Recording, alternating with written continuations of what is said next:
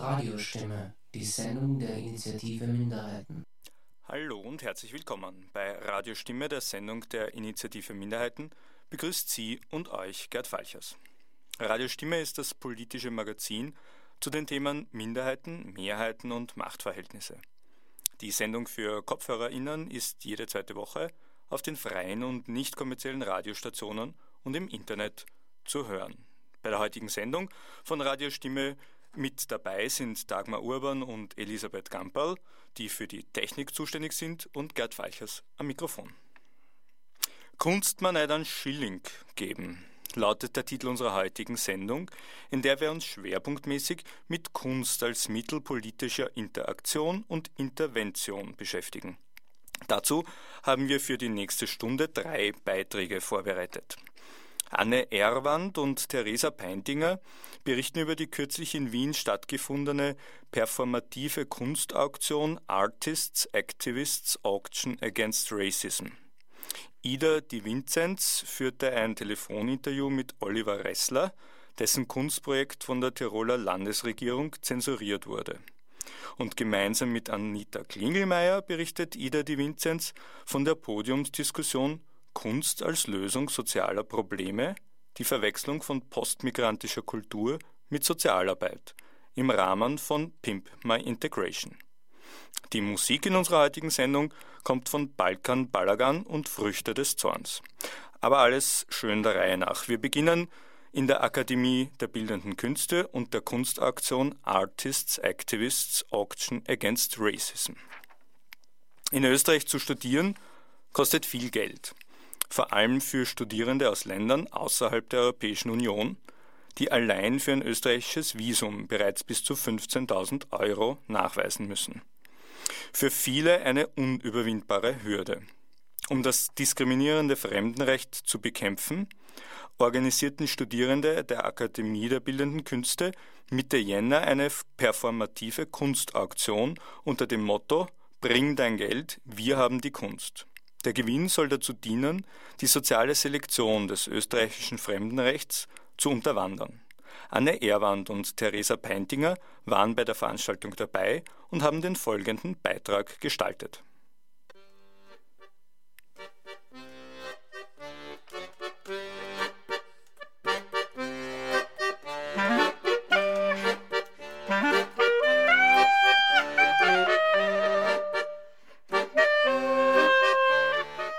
Am 20. Jänner 2012 fand in der Akademie der Bildenden Künste in Wien eine Kunstauktion statt, die gleichzeitig eine Kunstaktion war. Mit einer normalen Kunstauktion hatte diese Veranstaltung jedoch wenig gemeinsam. Denn der Erlös ging nicht etwa an die über 50 Künstler und Künstlerinnen selbst, sondern an Studierende aus Drittstaaten. Diese müssen, um in Österreich studieren zu können, zunächst hohe bürokratische Hürden überwinden. Studierende aus EU-Ländern sind dagegen von diesen Verpflichtungen befreit. Diese diskriminierende österreichische Gesetzgebung bringt für die Studierenden aus Drittstaaten viele Probleme mit sich, wie die Direktorin der Akademie der Bildenden Künste erläutert. Also Ausgangspunkt ist die Situation, dass es äh, für Studierende aus sogenannten Drittländern, also von Studierenden, die nicht aus der EU sind, relativ schwierig ist, äh, ein Visum zu bekommen. Äh, und das ist sozusagen auf den Kunstuniversitäten nochmal ein gesondertes Problem, natürlich auch durch die Zulassungsprüfungen. Mhm. Jetzt haben wir ja schon in den letzten Jahren die Zulassungsprüfungen in den, vor den Sommer gelegt, äh, damit überhaupt es möglich ist, dass die Studierenden dann im Wintersemester anfangen, weil dann die Frist, was das Visum betrifft, zu kurz wäre. Und ähm, die müssen dann hier die Zulassungsprüfung machen. Wenn sie zugelassen sind, müssen sie wieder in ihr Heimatland zurückfahren und dort in der österreichischen Botschaft oder im Konsulat oder wo immer halt die zuständige Stelle ist, ihr Visum beantragen. Sie müssen aber gleichzeitig äh, nachweisen, dann, dass sie schon hier ein, äh, zum Beispiel eine, einen Mietvertrag haben. Äh, das heißt, ich muss einen Mietvertrag abschließen, obwohl ich eigentlich noch gar nicht weiß, ob ich ein Visum kriege oder nicht. Ja? Und äh, die größte Hürde ist aber dann, dass ich, äh, oder ich würde sagen, eine der größten Hürden ist dann, dass ich meinen Lebensunterhalt für ein Jahr nachweisen muss. Das heißt, ich muss ein Sparbuch verlegen von 10.000 bis 15.000 Euro. Aufgrund dieser Situation beschlossen einige Studierende der Akademie der Bildenden Künste, sich mit ihren Kolleginnen aus den Drittstaaten solidarisch zu zeigen und für deren Unterstützung eine performative Kunstauktion zu organisieren.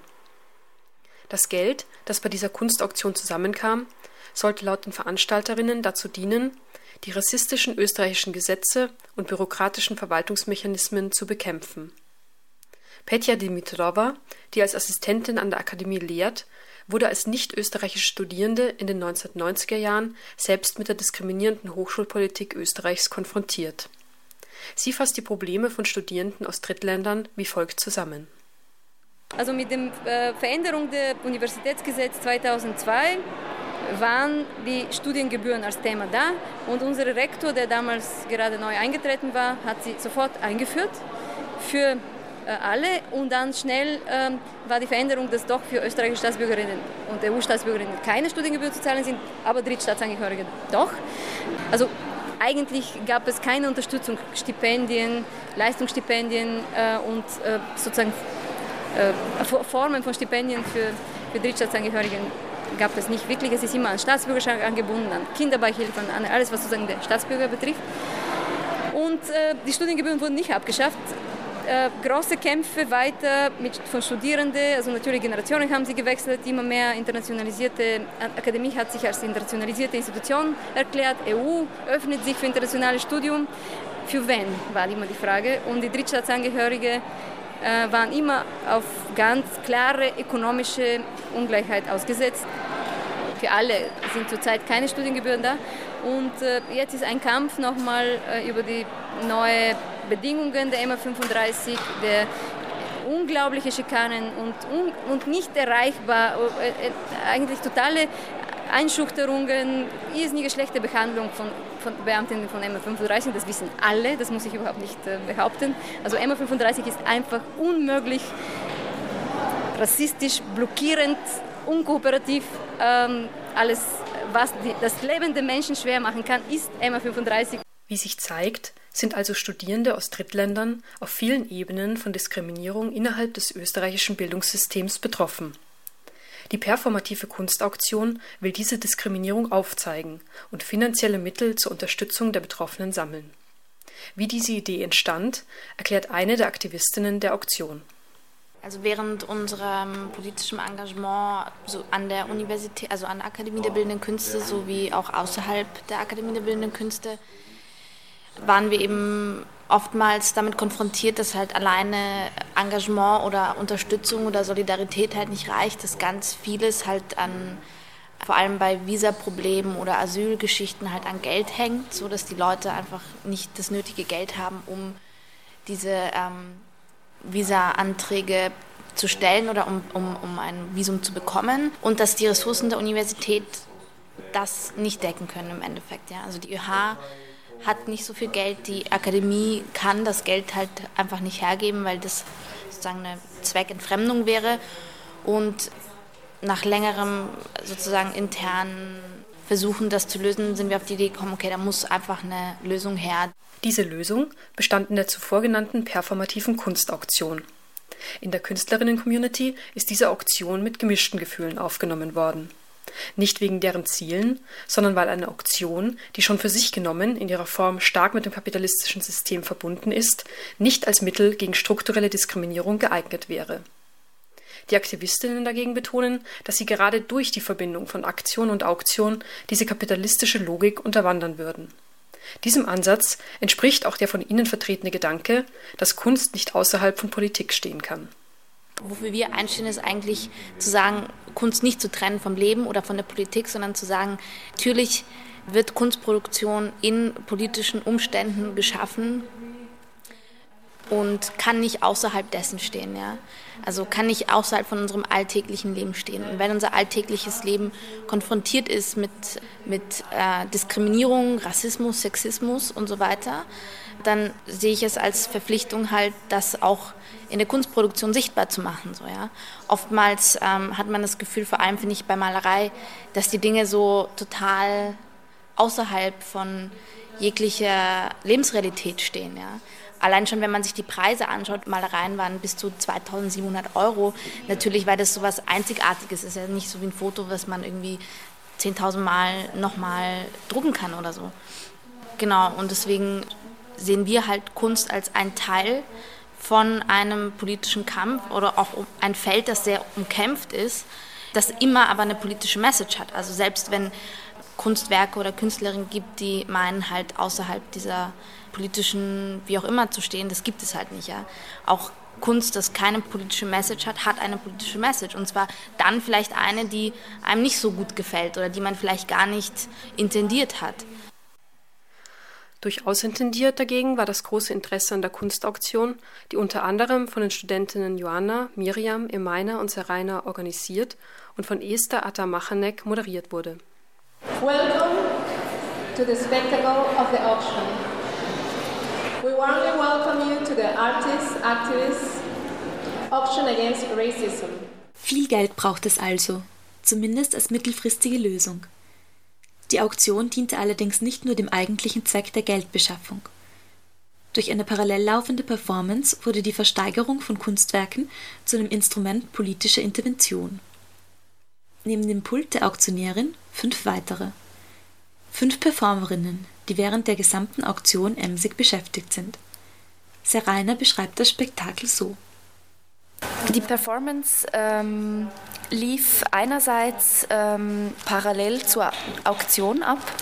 Also wir hatten auf der einen Seite eine Auktionärin, die, ähm, die sich damit beschäftigt hat, die Werke zu versteigern. Auf der anderen Seite gab es ähm, fünf Performerinnen, äh, die an einem gleichen äh, Stehpult standen wie die Auktionärin und während der ganzen Auktion ähm, damit beschäftigt waren, Formulare auszufüllen.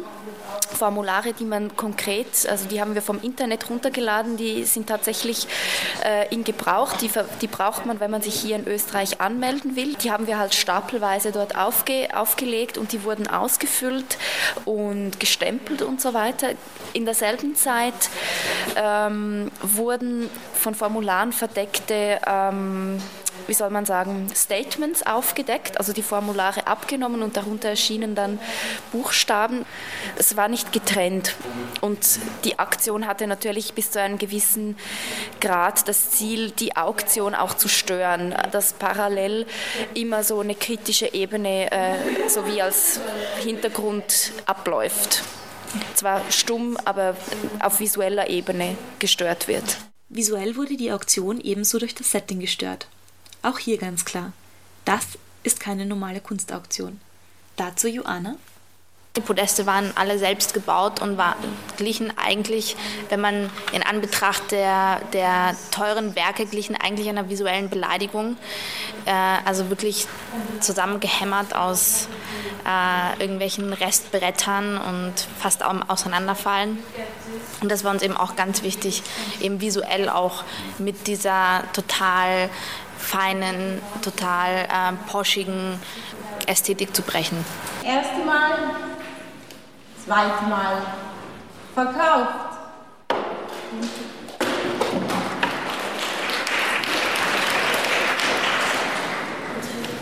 Also es gab zwar wirklich eine Auktion, es gab reale Werke, es gab reale Käuferinnen und Käufer, aber es war auch eine Performance. Und unser Anliegen ähm, lag eher dann schlussendlich in dieser Performance und auch in der Botschaft, dass wir die Auktion, dass wir dieses Format nutzen, beziehungsweise vielleicht auch ausnutzen, ähm, es subvertieren und uns dieser kapitalistischen Logik bedienen, um sie aber zu kritisieren.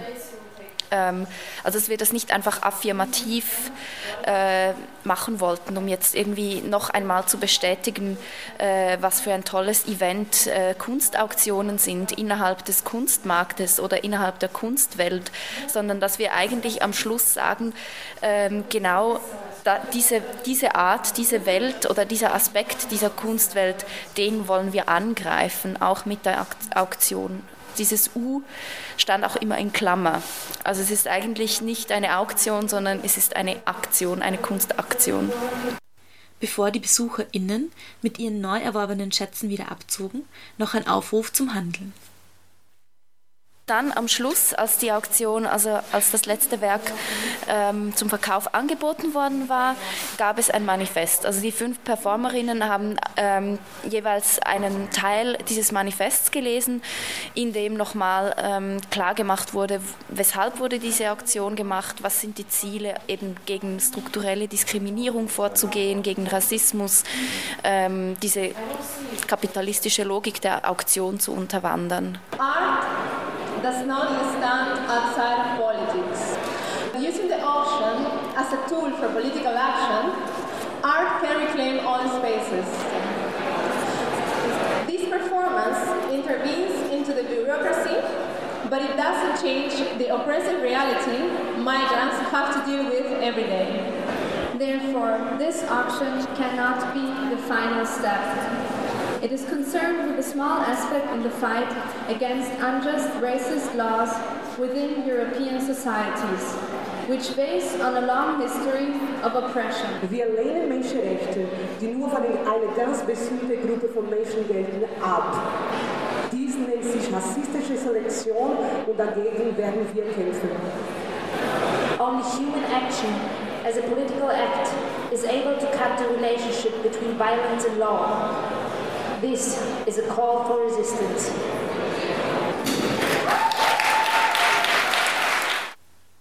Auch wenn das Geld aus der Versteigerung die Mechanismen sozialer Selektion gegenüber einigen wenigen Studierenden aus Drittländern außer Kraft setzen wird, an der grundlegenden strukturellen Diskriminierung durch die österreichischen Fremdengesetze ändert es nichts. Hier braucht es mehr. Und dabei kann aller Anfang auch klein sein. Am Anfang waren wir zu viert, also vier Leute, die einfach im Endeffekt eine total wahnsinnige Idee hatten. Und dann am Ende waren es halt über 90 Leute, die sich beteiligt haben, Künstlerinnen, Künstler, Kuratorinnen, ähm, Leute aus der Institution und so weiter und so fort. Und irgendwie auch damit zu zeigen, so, so das letzte, der letzte Satz von, der, von dem Manifest ist, uh, this is a call for resistance. Eben auch zu zeigen, man muss sich nicht mit Dingen abfinden. Gesetze sind von Menschen gemacht und können von Menschen auch geändert werden. Wir müssen nicht äh, glauben, dass unsere Welt, so wie sie ist, für immer bleiben muss oder nicht mal jetzt in dem Augenblick so bleiben muss, wie sie ist. Und im Endeffekt ist das auch irgendwie ein Aufruf an alle Menschen, die sich mit Dingen nicht abfinden wollen, so ähm, mach, mach den Mund auf. So. Nur so kann das halt anfangen, nur so können Dinge halt verändert werden.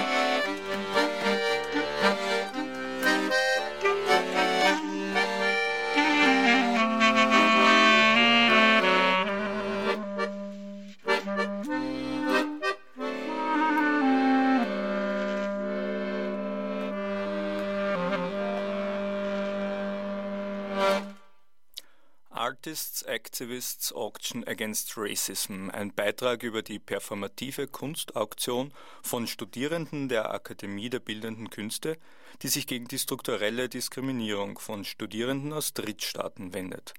Ein Beitrag von Anne Erwand und Theresa Peintinger für Radio Stimme. Radio Stimme, das ist das politische Magazin der Initiative Minderheiten auf den freien Radios zu den Themen Minderheiten, Mehrheiten und Machtverhältnisse.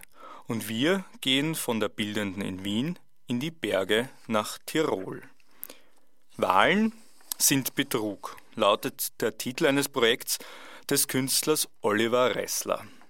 Aber das ist doch falsch, argumentierte die Tiroler Landesregierung und zensurierte im Dezember 2011 die Plakatserie von Oliver Ressler. Die Plakatserie Wahlen sind Betrug bezieht sich auf Walden Bello, der behauptete, die westliche Demokratie sei eine Idealsituation zur Sicherung der Macht der Eliten, die die Arbeiterklasse, Enteignete und Arme aussperrt und ihnen die Illusion vorgaukelt, durch Wahlen am politischen Prozess und ihrer eigenen Zukunft partizipieren zu können. Wahlen, so weiter, mutieren in der heutigen repräsentativen Demokratie immer mehr zu sinnentleerten Ritualen, während die wirklichen Entscheidungen abseits öffentlicher Debatten von selbsternannten Polit- und Wirtschaftseliten zunehmend im Rahmen internationaler Handelsorganisationen, der Weltbank oder transnationalen Staatenzusammenschlüssen wie der EU gefällt werden. Die Plakate mit dem Spruch Wahlen sind Betrug und Tiroler Bergen im Hintergrund wurde von einer unabhängigen Jury der Tiroler Kulturinitiativen zusammen mit der IG Kultur Tirol ausgewählt und sollten als eines von sieben Projekten realisiert werden, bis die Tiroler Landesregierung einschritt. Im Folgenden der Künstler Oliver Ressel in einem Telefoninterview mit Ida Di Vinzenz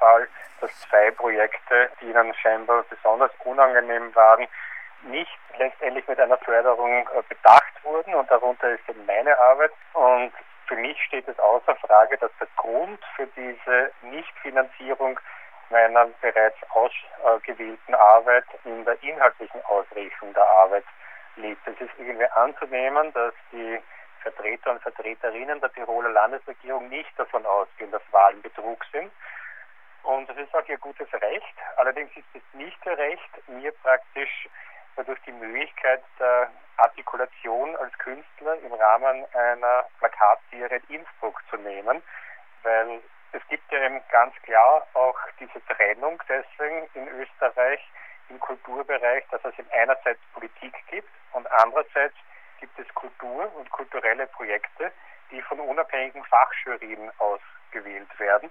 Und da sitzen in der Regel eben keine Politiker und Politikerinnen in diesen Fachjurien drin, weil, wie der Name eben schon sagt, Fachjurien sind und die große Mehrzahl der Politiker und Politikerinnen einfach auch nicht äh, die Kompetenz dazu hätte, in diesen Jurien zu setzen.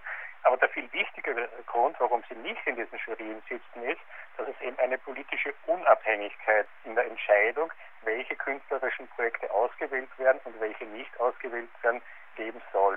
Und diese Grenze die eben besteht, die hat das Land Tirol, ich glaube, sehr bewusst übertreten und hat sich jetzt praktisch gegen eine Realisierung oder gegen eine Förderung der von mir geplanten Arbeit entschieden. Denkst du, dass es da irgendwelche Konsequenzen gibt für diese Landesrätin Dr. Palfrader? Ich glaube nicht, dass sie diese Entscheidung, das Projekt Wahlen sind Betrug nicht zu fördern, alleine getroffen hat, sondern das ist, glaube ich, in einer sehr klaren Absprache mit anderen Mitgliedern der Landesregierung getroffen worden.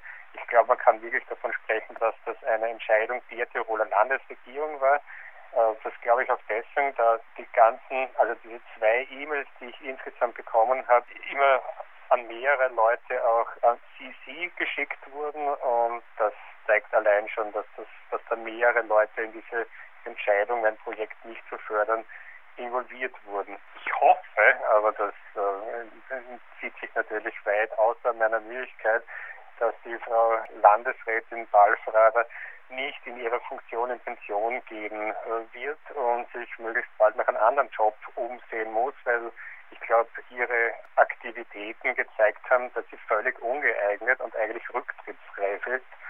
Und ich hoffe, dass der politische und gesellschaftliche Druck im Aufrechterhalten und ausgeübt werden kann, dass sie am Ende dieses Jahres nicht mehr in diesem Amt sein wird.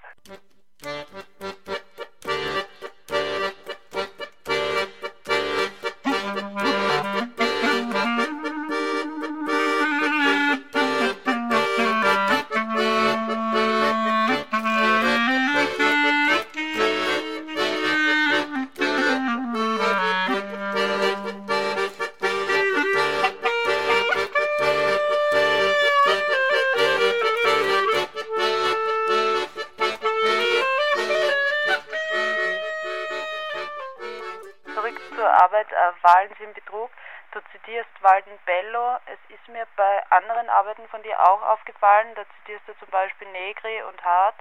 Das sind ja auch Theoretiker, die sich mit Revolution beschäftigen. Mir hat es ein bisschen an dieses Gespräch mit Guattari und Bifo erinnert, von Wunsch und Revolution. Und ich habe auch gesehen, der Bifo ist jetzt auf der Dokumente 13 eingeladen. Denkst du, dass Revolution wieder ein Thema ist in der Kunst, gerade jetzt? Ähm, das glaube ich schon. Auf jeden Fall kann ich es für mich beantworten, dass es für mich schon seit zumindest, zumindest zehn Jahren ein Thema ist, nicht? Also ich glaube, dass sich das System der repräsentativen Demokratie und des neoliberalen Kapitalismus auf so eine Weise äh, verändert hat in Richtung des Negativen, dass es jetzt auch für relativ unbedarfte Leute relativ offensichtlich wird, dass das kein System ist, das bis an, in alle Ewigkeit weiterwirken sollte.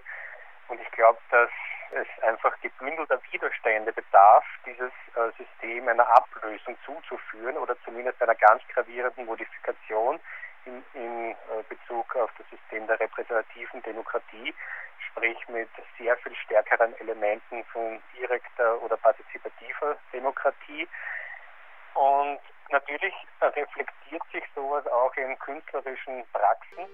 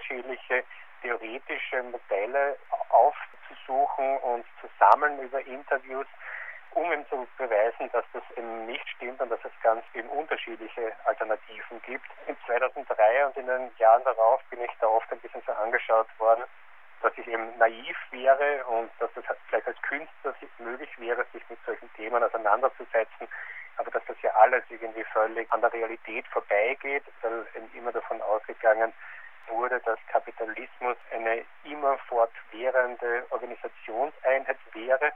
Aber ich glaube, spätestens die Finanzkrise, die es seit September 2008 gibt, zeigt ganz klar, dass dieses System im Prinzip im Zusammenbruch begriffen ist und praktisch nur eine Frage von Organisation und wie sich die politischen Kräfte aufstellen, durch welches System sich das in den nächsten Jahren ablösen wird. Nicht? Das kann dann ins Positive oder ins Negative sich verändern und ich versuche halt äh, mein Möglichstes dazu tun, einen Beitrag zu leisten, dass es sich in Richtung eines äh, liberaleren, egalitären, faireren Systems entwickelt, das einfach äh, stärkere demokratische Partizipationsmöglichkeiten global für die Menschen haben wird. Und jetzt sind wir eigentlich schon bei der Abschlussfrage. Denkst du, dass die Kunst- und Kulturproduktion durch diese Institutionen letztendlich doch kontrolliert werden soll, wie sie eigentlich jetzt auch bei dir passiert ist in einer gewissen Art und Weise und Hast du für die persönlich Strategien entwickelt, dem zu entkommen? Also es ist ganz klar, dass jetzt Kunst im Rahmen von Gesellschaft stattfindet und auch immer in Bezug auf gesellschaftliche Systeme stattfindet, auch konzipiert äh, wird und darauf eben reagiert. Nicht? Also mhm. Kunst schaut jetzt anders aus in einem diktatorischen Regime, mhm. wie es anders ausschaut in einer Monarchie oder anders ausschaut in einer liberalen Demokratie mhm. oder in einer repräsentativen Demokratie. Und im Vergleich zu den vorher genannten Modellen ist jetzt in der liberalen Demokratie eine relative Freiheit einer künstlerischen Artikulation gegeben. Es ist ganz klar, dass politische Institutionen und Instanzen immer wieder versuchen, Einfluss zu nehmen. In der Regel findet das sehr oder relativ subtile Weise statt, nämlich primär darin, dass gewisse Dinge einfach nicht gefördert werden. Und wenn dann irgendwie Fachjurien irgendwie vorgeschoben werden, dann das auch überhaupt nie irgendwie inhaltlich begründet werden, sondern es wird halt immer behauptet, eine Jury, die äh, entscheidet irgendwie anhand von einer künstlerischen Qualität, so als ob das irgendwie eine allgemeine Gültigkeit wäre, was jetzt eine künstlerische Qualität ist und äh, dass es eben keine politische Einflussnahme gibt. Aber natürlich gibt es politische Einflussnahme und in manchen Projekten, nicht sehr oft, aber so alle paar Jahre passiert es halt, wird es halt irgendwie an der Öffentlichkeit auch sichtbar, worin diese politische Einflussnahme besteht und in das existiert, nicht? So wie es jetzt ausschaut, scheint in kleineren Verhältnissen so für die Region äh, Tirol halt sich auch gerade äh, ein Zensurfall abzuspielen. Und ich habe jetzt noch eine Frage, und zwar diese Arbeit Wahlen sind Betrug, kannst du dir das vorstellen, auch irgendwie in einem anderen Bundesland zu machen? Also es würde wahrscheinlich da auch passen. Ja, also die Arbeit Wahlen sind Betrug passt sehr gut nach Tirol hin, wie man an den Reaktionen sieht, aber natürlich an verschiedenen Orten realisiert werden, auch außerhalb von Österreich. Ja, also dieser Slogan hat eine gewisse Prägnanz gezeigt und ich gehe mit hundertprozentiger Sicherheit davon aus, dass der in den nächsten Monaten und Jahren noch an anderen Orten auftreten, auftauchen wird. Musik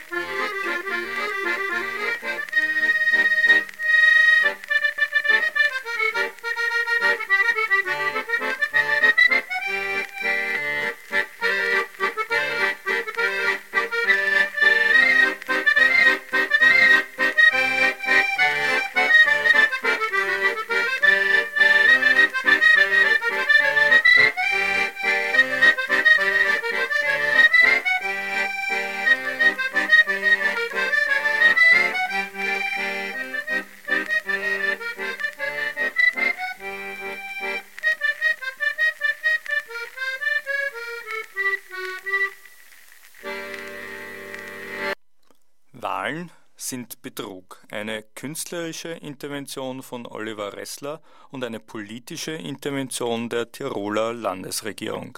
Mit dem Künstler Oliver Ressler sprach Ida Di Vinzenz. Von Innsbruck zurück in Wien finden wir uns wieder in der Garage X. Denn auch wenn die Zensur von zuvor ausgewählten Kunstprojekten im Nachhinein selten ist, findet strukturelle Ausgrenzung von Kunstprojekten und KünstlerInnen oft schon vor einer Juryentscheidung statt. Der Zugang zu Förderungen und Projektunterstützung ist oft unübersichtlich und stellt für Migrantinnen und all die sogenannten nicht vernetzten große Hürden dar. Im Rahmen der Veranstaltungsreihe Pimp My Integration, einer Projektreihe postmigrantischer Positionen von Das Kunst und der Garage X, hat Radio Stimme unterschiedliche Positionen zusammengetragen und die Podiumsdiskussion mit dem Titel Kunst als Lösung sozialer Probleme, die Verwechslung von postmigrantischer Kultur mit Sozialarbeit besucht. Ein Beitrag von Anita Klingelmeier und Ida Di Vinzenz. Am 26. Januar fand in der Garage X eine Podiumsdiskussion zum Thema Kunst als Lösung sozialer Probleme, die Verwechslung von postmigrantischer Kultur mit Sozialarbeit statt. Eingeladene Gäste waren Anne Wiederhold, die Leiterin der Brunnenpassage, Cornelia Kogor, Generalsekretärin der Initiative Minderheiten, Julia Rabinowitsch, Autorin und Goran Berciric, künstlerische Leiter von Line In und dem Verein Didi Remp. Die Diskussion begann mit der Frage, was ist Kunst? Die Definition von Kunst ist deswegen wichtig, weil davon abhängt, ob ein Kunstprojekt förderungswürdig ist oder nicht. Es ist auch entscheidend, bei welcher Stelle man um eine Förderung ansucht, und es gibt Projekte, für die sich niemand zuständig fühlen will. Seit einigen Jahren gibt es auch eine Abteilung für interkulturelle Anliegen. Anne Wiederhold und Cornelia Kogol versuchen eine Annäherung an den Kunst- und Kulturbegriff. Also ich denke, dass eigentlich alle Menschen, die selbst Kunst produzieren und alle Menschen, die selbst Kunst konsumieren, diejenigen sein sollten, äh, die das auch immer wieder neu für sich finden und definieren. Und denke, dass es schön wäre, wenn in Wien mehr und mehr vielfältige Gruppen diskutieren würden. Was bedeutet für uns Kunst und was bedeutet für uns Kultur? Das ist ja auch nochmal sehr verschieden. Was ist die kulturelle Herkunft eines Menschen und was ist die Kraft von Kunst und Kultur? Und das ist für mich eigentlich auch das heutige Thema. Also das Potenzial von Kunst zu erkennen als Tool zu sozialem Wandel. Also das ist, glaube ich, ganz wichtig, dass Kunst äh, nicht im luftleeren Raum agiert. Kunst ist Teil äh, von gesellschaftspolitischen Prozessen und die Themen, die jetzt in sind oder auf der Agenda sind, die werden natürlich auch durch die Politik oder ganz stark natürlich durch politische, durch politische Debatten, durch politische Diskussionen etc. geprägt und, und beeinflusst.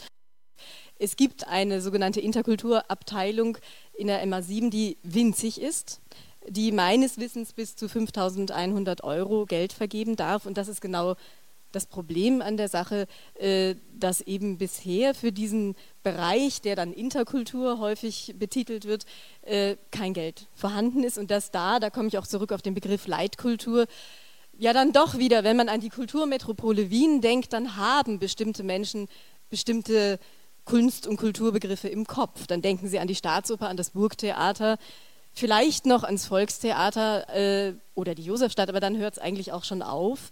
Ähm, und das ist natürlich genau die Schwierigkeit, in der alle, äh, die in diesem Feld äh, sich bewegen, avantgardistisch, innovativ, äh, politisch tätig sind, die haben dann eben kein Geld. Und ich glaube, es scheitert schon allein daran, dass viele, die noch nicht so lange hier in Wien leben und vielleicht auch noch kein Deutsch können oder wenig Deutsch können, dass sie einfach über, völlig überfordert sind, wie sie überhaupt an Gelder rankommen könnten. Wie geht's Migrantinnen, wenn sie Förderungen für die Verwirklichung von künstlerischen Projekten haben wollen? Viele von ihnen haben keine Netzwerke, auf die sie zurückgreifen können und haben es daher sehr schwer. Es ist sehr problematisch, wenn man als Künstlerin und Migrantin nur nach der Herkunft beurteilt wird und das Thema Migration darf nicht nur Migrantinnen überlassen werden. Goran Bicicic und Julia Rabinovic sagen dazu Folgendes. Wenn das betont wird und äh, immer geschrieben wird und wenn immer auch darüber diskutiert wird, dann wird es nie selbstverständlich.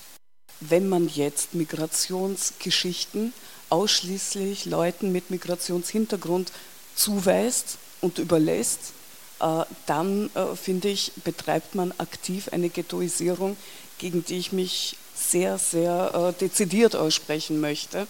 Denn ich denke mir, Migration ist für alle da und ähm, es schadet, finde ich jetzt nur rein ganz persönlich, ich finde, das schadet sowohl der künstlerischen Arbeit als auch dem Image der Betroffenen, denn da kommt für mich eben dieser Geschmack der Sozialarbeit hinein. Ge geh doch ein bisschen deine Geschichte aufarbeiten. Äh, mach was drüber. Und wir werden dann sagen, Mai Visiers, und dann werden wir ins Volkstheater gehen und uns ähm, was ganz anderes ansehen.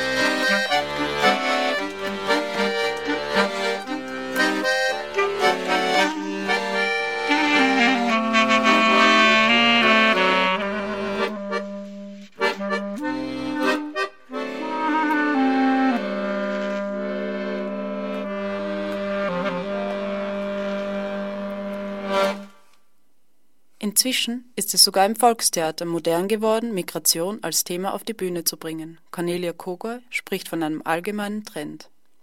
Alle wollen jetzt sozusagen auf diesen Migrantinnenkulturzug aufspringen, aber wenn jetzt sozusagen alle möglichen Institutionen auf dieses Migrationsthema aufspringen, äh, ist natürlich ist klar, dass die Qualität oft dann schon äh, und da meine ich jetzt nicht unbedingt die künstlerische Qualität, äh, sondern oft einfach die inhaltliche, die wirklich inhaltliche Auseinandersetzung da fehlt. Migrant Mainstreaming ist laut Anne Wiederhold in der Kunst- und Kulturszene angekommen. Wie das Thema ist und wie das wirklich vorgeschrieben ist, alle im deutschsprachigen Raum, und zwar die ganz Großen, haben sich mit diesem Thema auseinanderzusetzen. Und nicht unbedingt freiwillig. Sondern ähnlich wie im Gender-Bereich, jetzt ist Migrant Mainstreaming angesagt. Und dafür gibt es Gelder, dafür gibt es Produktionsgelder, dafür gibt es Presse und so weiter. Das ist schön und gut. Und ein, allein ein Projekt kann auch irre viel bei einem Menschen auslösen. Aber was ist nach dem Projekt?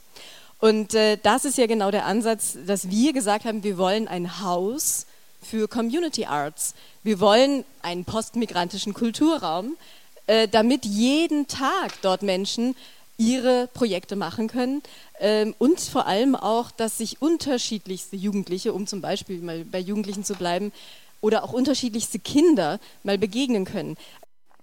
Anne Wiederhold spricht von der Brunnenpassage in Otterkring. Und obwohl dies ein gelungenes Beispiel von nachhaltiger Kunst- und Kulturproduktion ist, hat für Goran Becircic Nachhaltigkeit eine weitreichendere Bedeutung.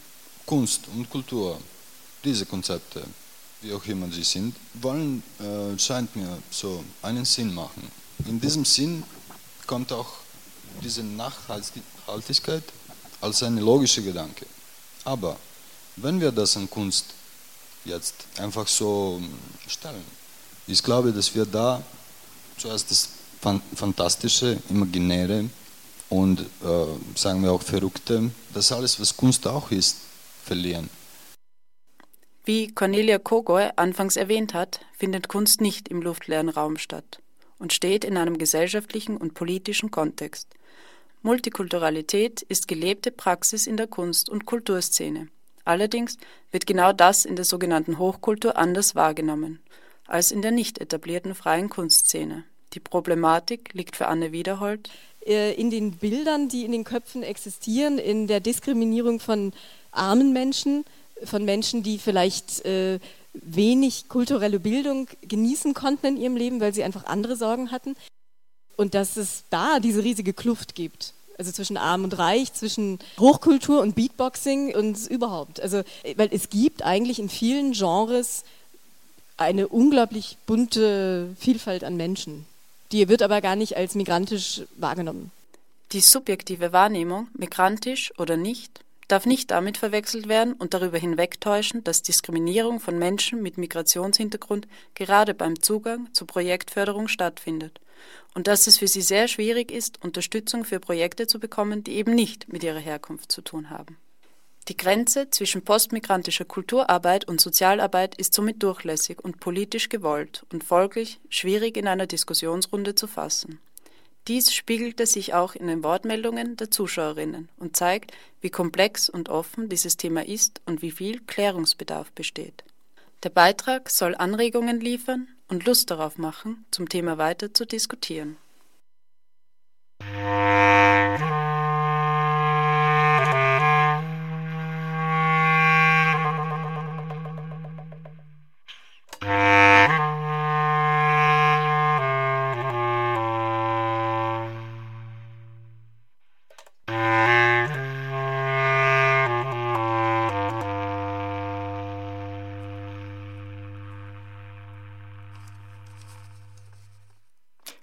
Ida Di Vinzenz und Anita Kingelmeier stellten gemeinsam mit Pimp My Integration die Frage Kunst als Lösung sozialer Probleme, die Verwechslung von postmigrantischer Kultur mit Sozialarbeit.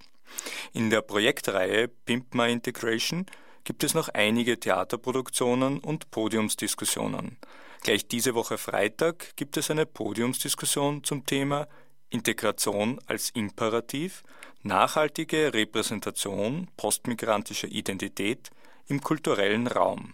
Weitere Informationen auf www.garage-x.at. Wir aber sind am Ende von Radiostimme, der Sendung für KopfhörerInnen. Radiostimme gibt es on air wieder in genau zwei Wochen auf den freien, nicht kommerziellen Radiosendern eures Vertrauens.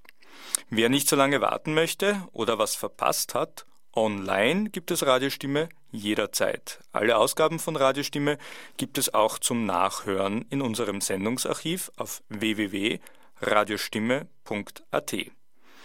Dort gibt es auch die Möglichkeit, Feedback zu mailen, eine Facebook-Seite zum Liken und einen Newsletter zum Abonnieren. Für heute verabschieden wir uns und bedanken uns fürs Zuhören Wir, das sind Dagmar Urban und Elisabeth Gamperl an der Technik und Gerd Falchers am Mikrofon. Baba. Ich hab einen Koffer voller Fragen und den schmeiße ich nicht weg. Nur weil ich die Antworten nicht weiß. Ich werde ihn weiter bei mir tragen und ich stell ihn nicht in Dreck, denn er ist mein letzter Beweis. Ein Liebespaar sitzt angestrengt im Bus. Wahrscheinlich fahren sie gerade heim. Ihre Augen, ihre Zärtlichkeiten sprechen nicht von Liebe, sie sprechen von der Angst, allein zu sein. Ein alter Mann zieht Flaschen aus dem Müll, die ein anderer ausgetrunken hat. Die Jugendlichen an der Ecke lachen über ihn. Er hasst diese Straßen, diese Stadt. Manche Leute bleiben liegen und manche sind zerschrammt. Manche stehen im Licht und schauen zu. Irgendwo in dem Getriebe atmen wir. Wo steh ich und wo stehst du? Ich hab einen Koffer voller Fragen und den schmeiße ich nicht weg. Nur weil ich die Antworten nicht weiß. Ich werde ihn weiter bei mir tragen und ich stell ihn nicht in Dreck, denn er ist mein letzter Beweis.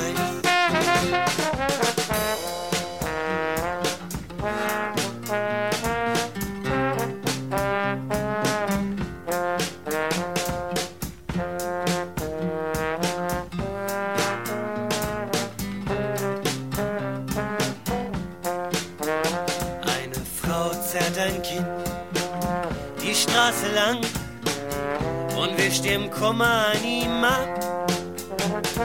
Der Monat hat noch viel, zu viele Tage und das Geld ist wieder knapp. Menschen stehen in Cafés, hergerichtet, schön gemacht wie zum Verkauf. Sie sitzen dort, essen Kuchen, trinken Kaffee und der Alltag frisst sie alle auf. Schlagen sich tot und manche nur die Zeit, von der es meistens viel zu wenig gibt. Wie oft kann man fallen und wie oft wieder aufstehen?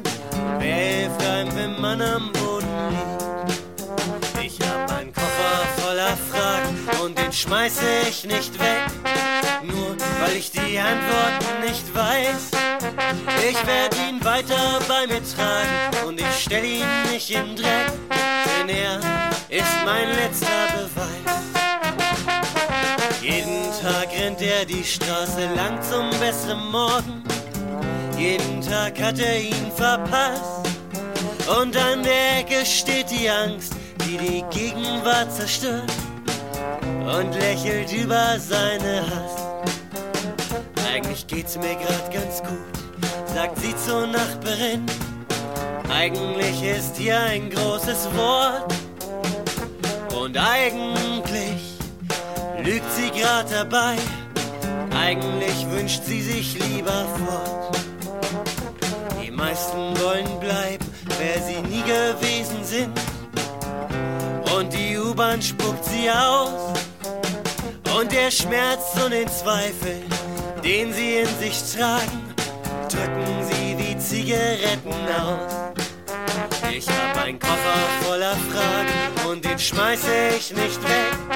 Nur weil ich die Antworten nicht weiß. Ich werde ihn weiter bei mir tragen und ich stell ihn nicht in Dreck, denn er ist mein letzter Beweis.